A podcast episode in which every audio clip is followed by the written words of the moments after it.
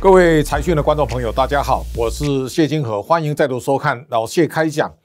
这礼拜我们沿着上周跟大家所提到的中国的灰犀牛的效应呢，在两个层面上，现在不断的在发酵。在这一回的限电的压力当中啊，对中国来讲，这个限电的压力从缺煤开始所产生的。天然气的价格的上涨，现在的动力煤已经到了一吨一千五百块人民币以上了这个情况呢，对中国的电力的产出力呢一直在往下滑。我们也看到，现在天然气的价格是暴涨哦，这个也对全世界带来另外一个通胀的压力。这个通胀呢，在过去的三十年当中啊，大家可以感受到，全世界的通膨呢不严重，因为中国提供一个非常廉价的生产基地。将来如果在限电的压力没有办法疏解的情况之下呢，中国的生产基地势必要面临非常巨大的改变。我们来看，在这个这一次的未来产业的迁徙当中啊，慢慢看出一些端倪。第一个，全世界的股市啊，香港最脆弱，而接着呢，我们看沪深三百也在连线下，但是我们看到有机会成为另外的新的生产基地的印度呢，股价现在到了六万点，而东协国家。最近也表现欣欣向荣，从越南开始到泰国都有相对不错的表现。所以在这种情况之下呢，中国的限电的危机啊，会加大中国生产链的外移的压力啊，会会随着来增加。哦，另外一个呢，我们看了另外一只灰犀牛呢，恒大的地产的危机加剧哦，房地产开始显著的下跌。所以有人在讲恒大的风暴呢还没有完，他说。这个中国的房地产掀起的血腥的生存战，就像韩国的鱿鱼游戏般的正在上演，恒大帝国才崩坏啊！这个时候呢，IMF 的前首席的经济学家说，他们正把自己逼入了困境。中国的影响，我们也看到，中国过去三十年的创造财富的过程，八零年代啊是靠着投机倒把哈，倒也把这个国企里面的低价商品套出来牟利。九零年代呢，靠国企改革发财；到两千年之后呢，赚钱靠房地产，所以万科啦、碧桂园啦、恒大的崛起。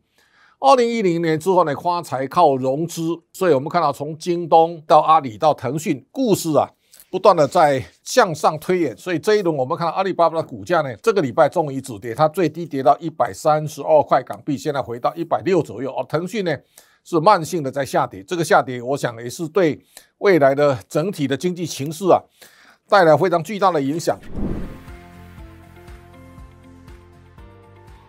台股最近啊走势非常蹒跚，那最大的关键我们也看到，台湾现在也面临到成长的高峰期的一个窘态。我们也看到，如果把今年一月份到现在的九个月的出口的数字。一路上看，每个月都上升。我们八月到三百九十五点五，到九月到三百九十六点五。但是我们看到年增率从三十六点多啊，慢慢开始已经降到二十九点二了。如果大家看台湾的外销接单呢、更明显。我们从一月份的四十九点三到八月已经降到十七点四，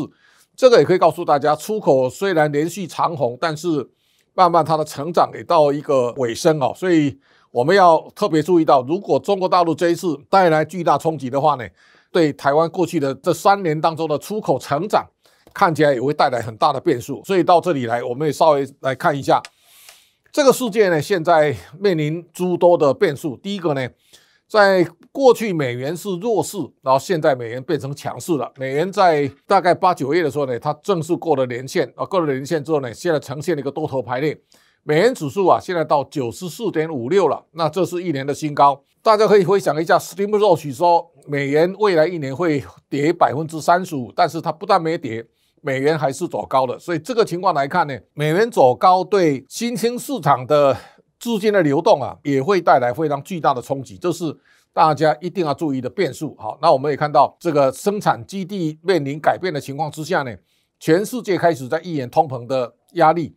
所以十年债，美国的十年债啊，一度到一点七零四啊，现在也再回到一点五九多。但是整个来讲，现在如果十年债的殖利率往上飙高，这个时候对资本市场会带来非常巨大的压力。好，恐慌指数呢，有一段时间升到二十八左右，但现在又回到二十以下。那这个也是给市场稍微能够放轻松的一个关键哦。CRB 的指数呢，这一次从最低点差不多一百一十二，现在来到两百三十六。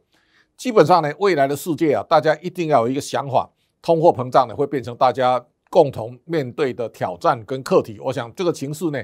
要有大幅下降的几率不大的。我们看到 BDI，BDI 现在来到一半，大概五千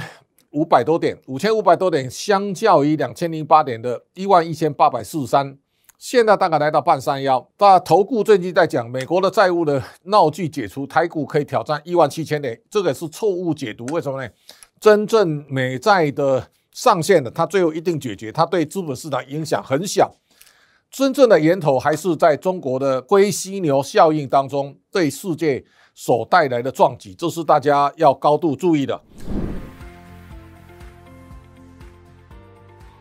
啊，在这种情况之下，我们看到台湾的情况看起来比较乐观。我们看到台币今年升值二点四七趴，啊，这两天稍微回落一点，但是韩元呢？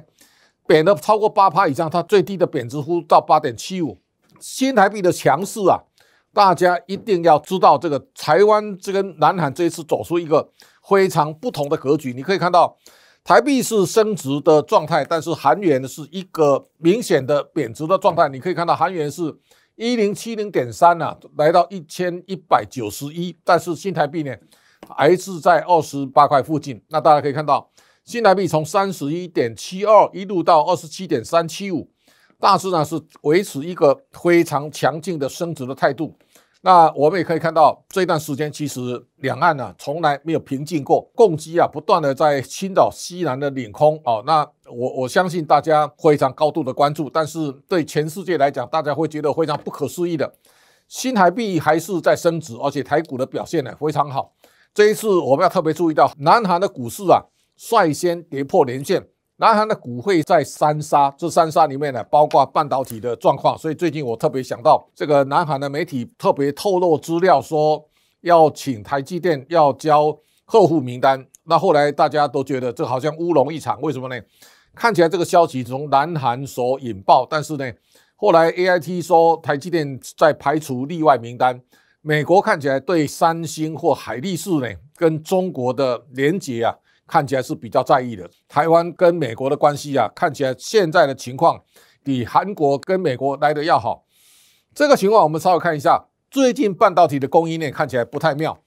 这当中啊，外资杀盘的力道呢，在三星跟海力士，所以他们今年外资卖超南韩两百七十五亿美元。这当中啊，三星跟海力士大概已经占了六十五亿美元了，这这个金额非常庞大。所以三星的股价呢，从九万六千八百，那么一路往下跌，跌到七万两千左右哈。那这个看起来台积电我们也是在跟着同样的跌幅哈，但是台积电看比较强。那具体的部分呢，看起来也会面对比较大的压力。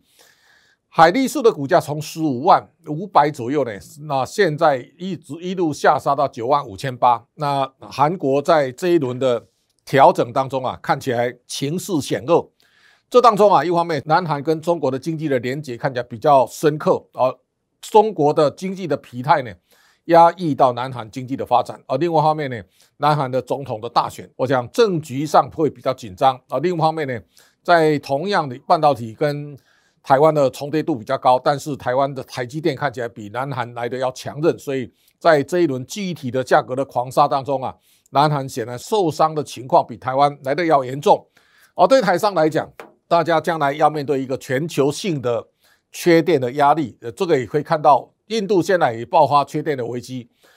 台湾不断的把生产基地往外移，也包括从越南到印度，但在这个过程当中，在代工产业呢，过去逐水水草而居。过去三年，台商回流台湾呢，总共登记投资啊一兆三千五百八十七亿，那现在。实际汇入台湾呢，大概也将近一兆台币。这个一兆台币呢，我想对台湾生根，而在未后续的未来，台湾如何呢创造更高的附加价值，这是台湾未来在产业链当中啊，一方面你可以寻找更廉价的生产基地，而另一方面呢，你不断的要提升你的产业的附加价值。不管你到哪里，我只有提升产业附加价值，才能找到未来产业发展的根基。我想这是今天。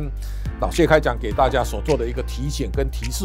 那么这个单元我们到这边结束，感谢大家的观赏，下周见。